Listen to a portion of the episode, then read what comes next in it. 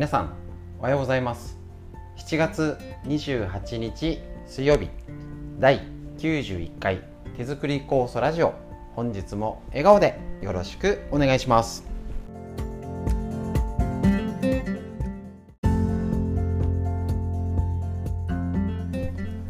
はいこちら手作り酵素ラジオはですね埼玉県本庄市にあります芦沢治療院よりお届けしております。こちらうちの母が手作り酵素を始めて35年経ちまして家族で酵素をね、えーと、飲んで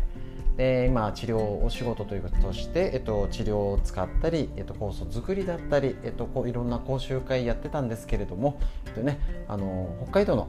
えーと、帯広市にあります十勝金星社の川村先生にご指導いただきまして、えーと、いろいろ指導させていただいたんですけれどもこのコロナの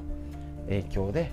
ね、講座人を集めるのがちょっとねできなくなっちゃいましたのでこちらのラジオということでこんな時だからこそ逆に酵素の使い方だったり日頃健康になる情報を、ね、少しでもお届けということで、えーと酵素のことだったり体を元気に脳を元気にね、東洋医学の知恵だったり腸内環境を良くするってことをお伝えしておりますのでぜひぜひこちら最後まで聞いてみてください。それではよろしくお願いします。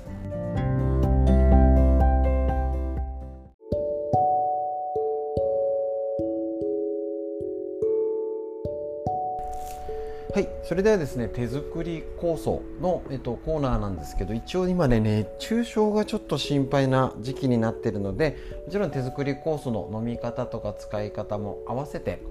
ですね、あのー、こちら熱中症の見極め方と応急処置ということでこちら参考本は医者が教える熱中症対策、えーと、と A 出版社。こちらから出てる本ですね。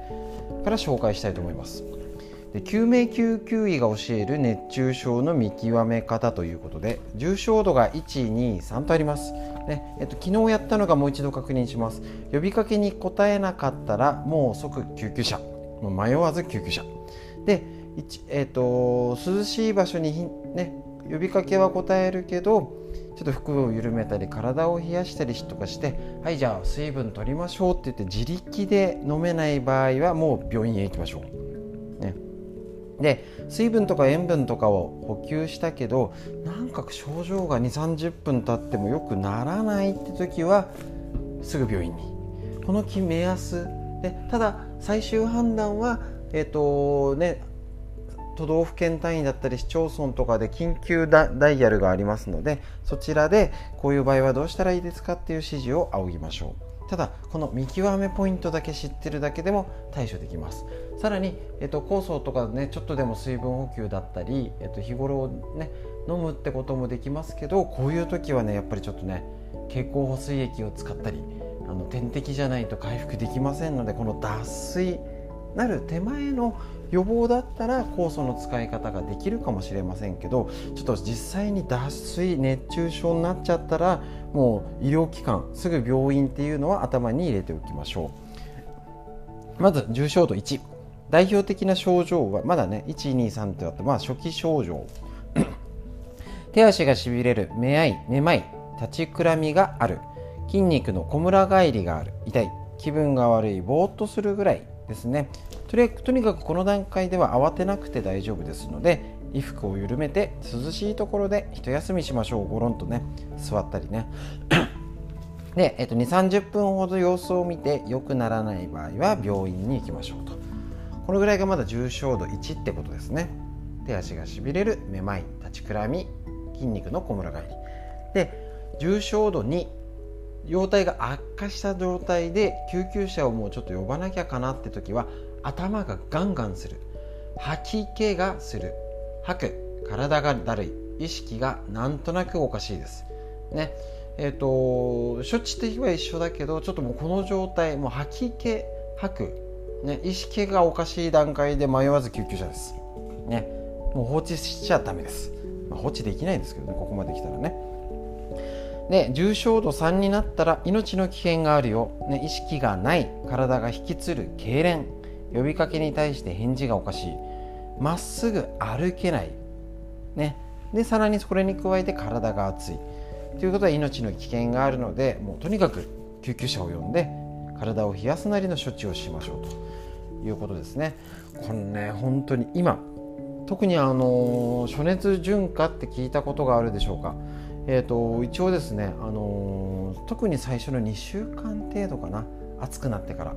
ね、7月いっぱいまでこの暑さに慣れてない段階で今のだとあの余計温度の割には体が消耗してる疲労してるってことが起きるんですね。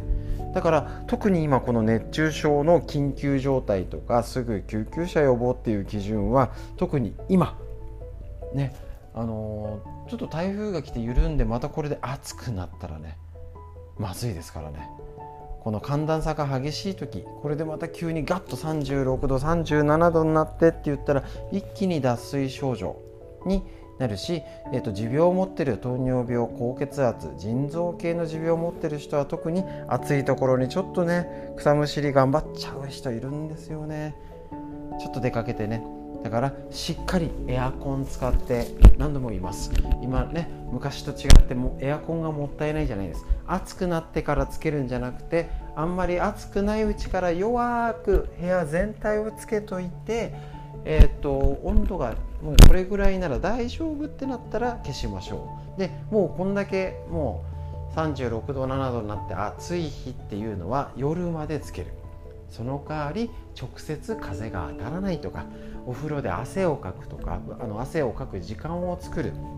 ね、しっかりねちょっとスクワットとかねお届けしております。運動をするってことで上手にプラスマイナスを補う生活でこの暑さを乗り切りましょう。熱中症になっちゃってからじゃ遅いです。家族も大変。になりますのでぜひぜひ生活のそのエアコンの使い方ねあのなんか出た来たついでにちょっと扇風機新しいの見るかとか今はね 3D であっちこっち首振りするサーキュレーターとかねあのー、4 5 0円ぐらいでね安く手に入りますのでもうや、ね、新しい道具に上手に頼って今の新しい今までにないね、環境に対応するためにぜひ一工夫してみましょう。以上になります。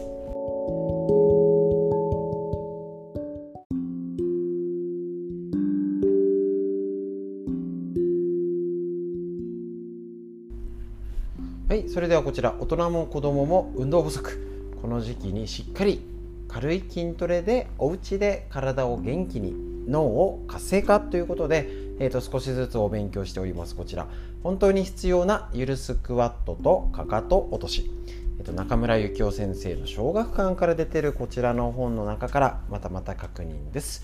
ゆるスクワットなら下半身をまんべんなく鍛えられるよってことなんですね。こちらハードな運動や筋トレは体力的には無理なんてシニア世代にもおすすめ。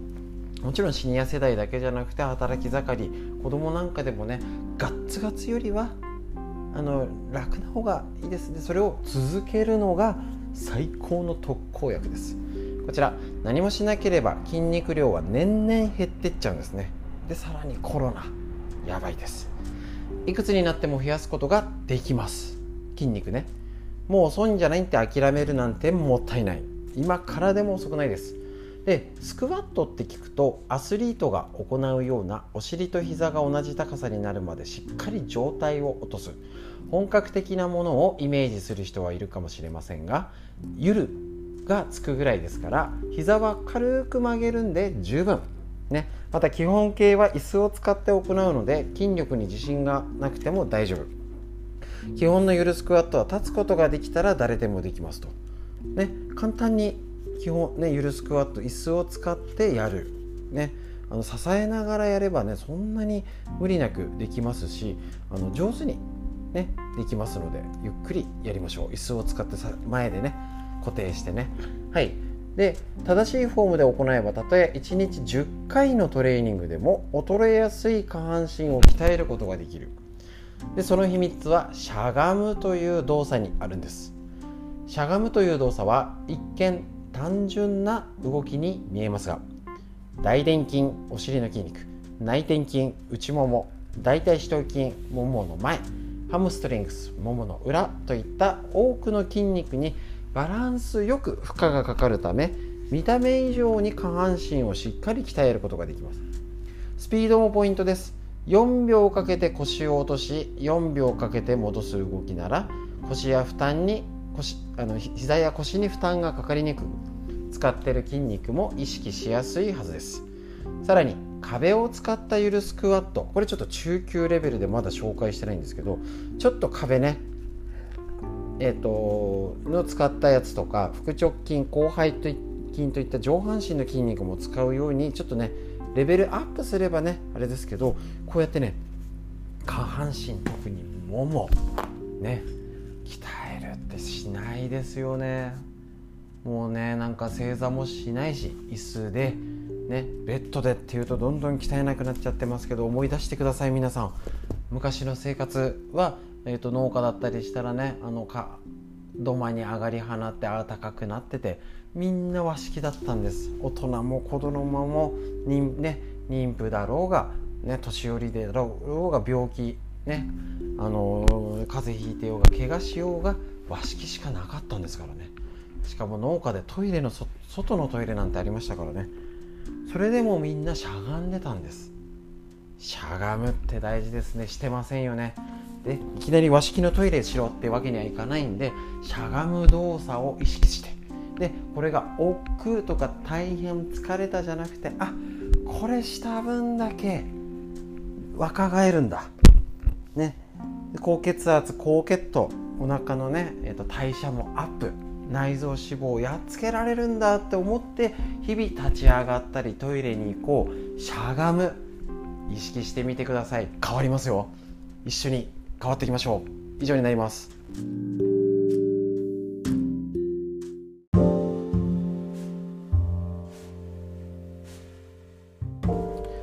はいこちらは東洋医学の知恵を一つ。緑薬品漢方堂の毎日漢方。体と心をいたわる365のコツ桜井大輔先生より夏目社、ね、こちらの本が1日1つ格言がありましてね東洋医学の知恵。本当にねこれ1つワンテーマでねコツコツ1個ずつ勉強するだけでもう膨大な今知識が増えてってると思います。確実に生活が豊かになるし健康に近づいてるはずです。いきましょう。夏のクーラー病を中医学的に見ると。今日の7月28日ですね。人はどんな環境にも適応できるよう作られています。暑い時は発汗して温度を下げ寒いと毛穴を閉じ筋肉を収縮させて温度を保ちます。こういった反応は私たちの意識しないところで自律神経と呼ばれる神経回路が行っています。しかし暑い屋外とエアコンが効いた寒い屋内などを行き来していると自律神経による体温コントロールがうまくいかず疲労や倦怠感食欲不振頭痛やめまい肩こりに手足の冷え動悸月経不順などクーラー病と呼ばれる症状が出てくることがあります。中医学から考えるとこれは冷えにより血流が悪くなった状態と言えます。冷えは組織や器官を収縮させるので体がこわばって痛みを感じたり胃腸がうまく働かなかったりする症状も生まれます。例えるなら氷を手でしばらく握った後手が痛みを感じなくなったり手の閉じ開きがね動かしにくくなったりしますがこれと同じ状態ってことなんですね。対策はまたね明日紹介しようと思いますけれどもねこちらねクーラー病ね手足の冷え動悸月経不順などってのが起きて血流が悪くなった状態。ほんとね一気に冷やして、ね、汗はかくってのは体の大事な維持する機能です。脳が温度が上がりすぎちゃって、ね、あのパソコン機械と一緒です。温度が上がりすぎるとあの壊れちゃうんですね脳も。オーバーヒートしちゃいますのでまずいよって言って汗かけ温度下げるよって言って汗かきます。だけどひわっとエアコンで皮膚表面だけ冷やされるとどうでしょう？一気に冷やされちゃってあの汗引いちゃうんです。そうすると中の熱はこもってるんだけど汗かけないんでああまずいまずいってなった状態がいわゆるそれでこれ以上動くとダメだからえー、っとね体のブレーカーを落として動くな横になれ動くなってした状態です。ですね。これが、えーと、熱中症のメカニズムになりますので是非ねあのしっかりあの風エアコン使うその上手に使う。だから汗をかくってこともこういう理屈理論を知っておくと対処できます。だから上手にエアコンを使う。使った分だけ汗をかくとか血流を良くするってことなのでお風呂でしっかり汗を流す汗をかくとか、ね、あの足湯をするとか、ね、意外ねその分冷やした分だけ温めましょう。そうやったらしっかりバランスが取れて健康を維持できます。是非上手に工夫しましょう。東洋医学の知恵心と体いたわるヒント。以上になります。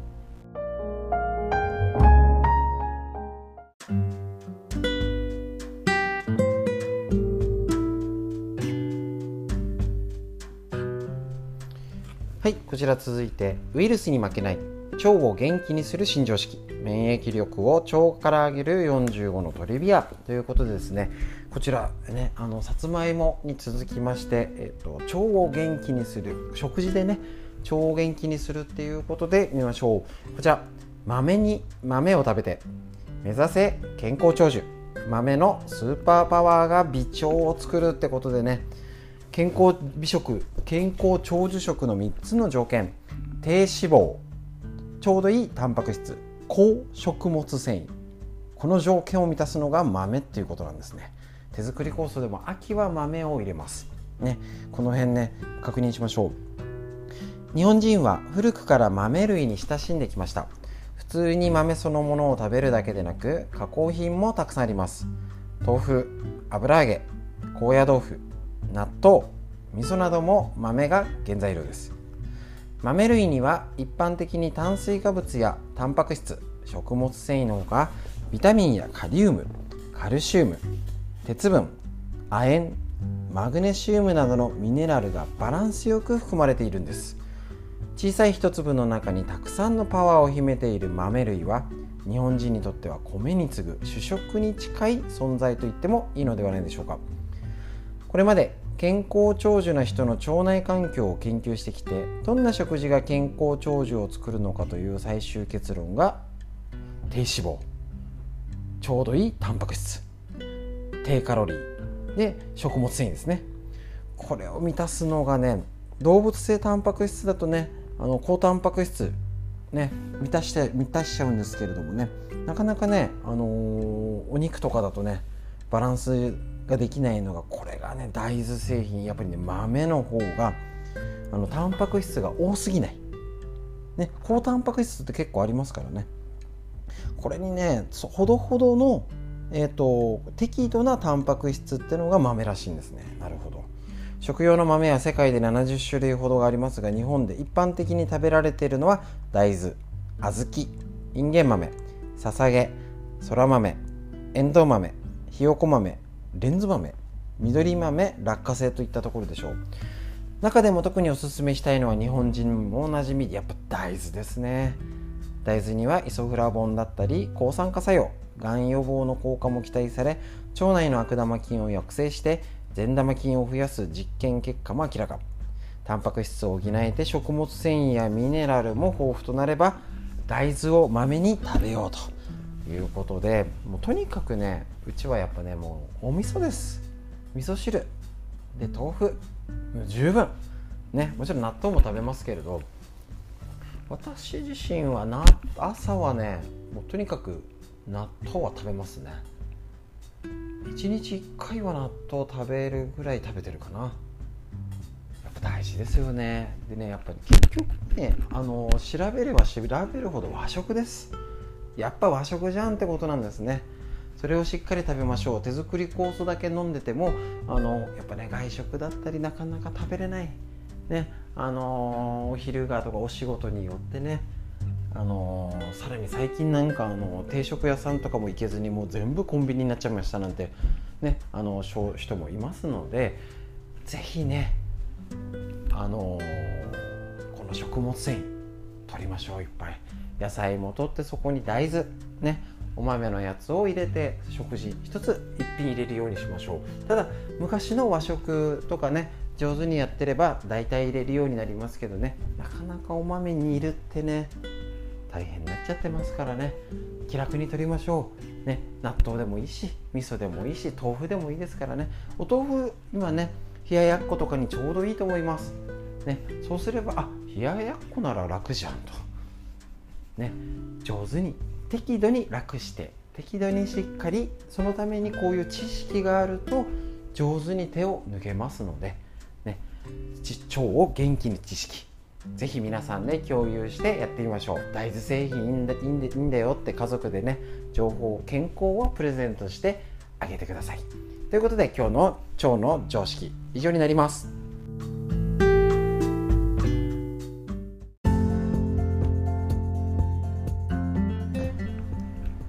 ことで本日の手作り酵素ラジオいかがでしたでしょうか？台風がねあのこの辺は大したことなくてよかったんですけどやっぱね備えって大事ですね。食事とか、えーと、備蓄品確認しましょう。手作り酵素と海の精もついでに確認。で合わせてえっ、ー、とカビたりとかね結構電話がかかってきておりますので、えーと、とおいおい元気にしてるかってことで手作り酵素見てあげてください、ね、そもそもは味噌とか醤油とかと一緒で色が味が変わるもの、ね、それが自然の食べ物ですけどちょっとでも変質するとねもうかびちゃった飲めない食べれないっていうのがね今の時代ですけどそんなことありませんので。ね、あのかびてるものただ食べればいいってわけじゃないですけど味が変わったり上手にね変質したりもありますので確認しておきましょう。ということでこれ台風行った後の雲いかがでしたでしょうか？今の空模様どんなそどんな雲が流れてるでしょうか？上を見上げて笑顔で生活して今日も一いい日をお送りください。それでは最後までお聴きくださいましてありがとうございました。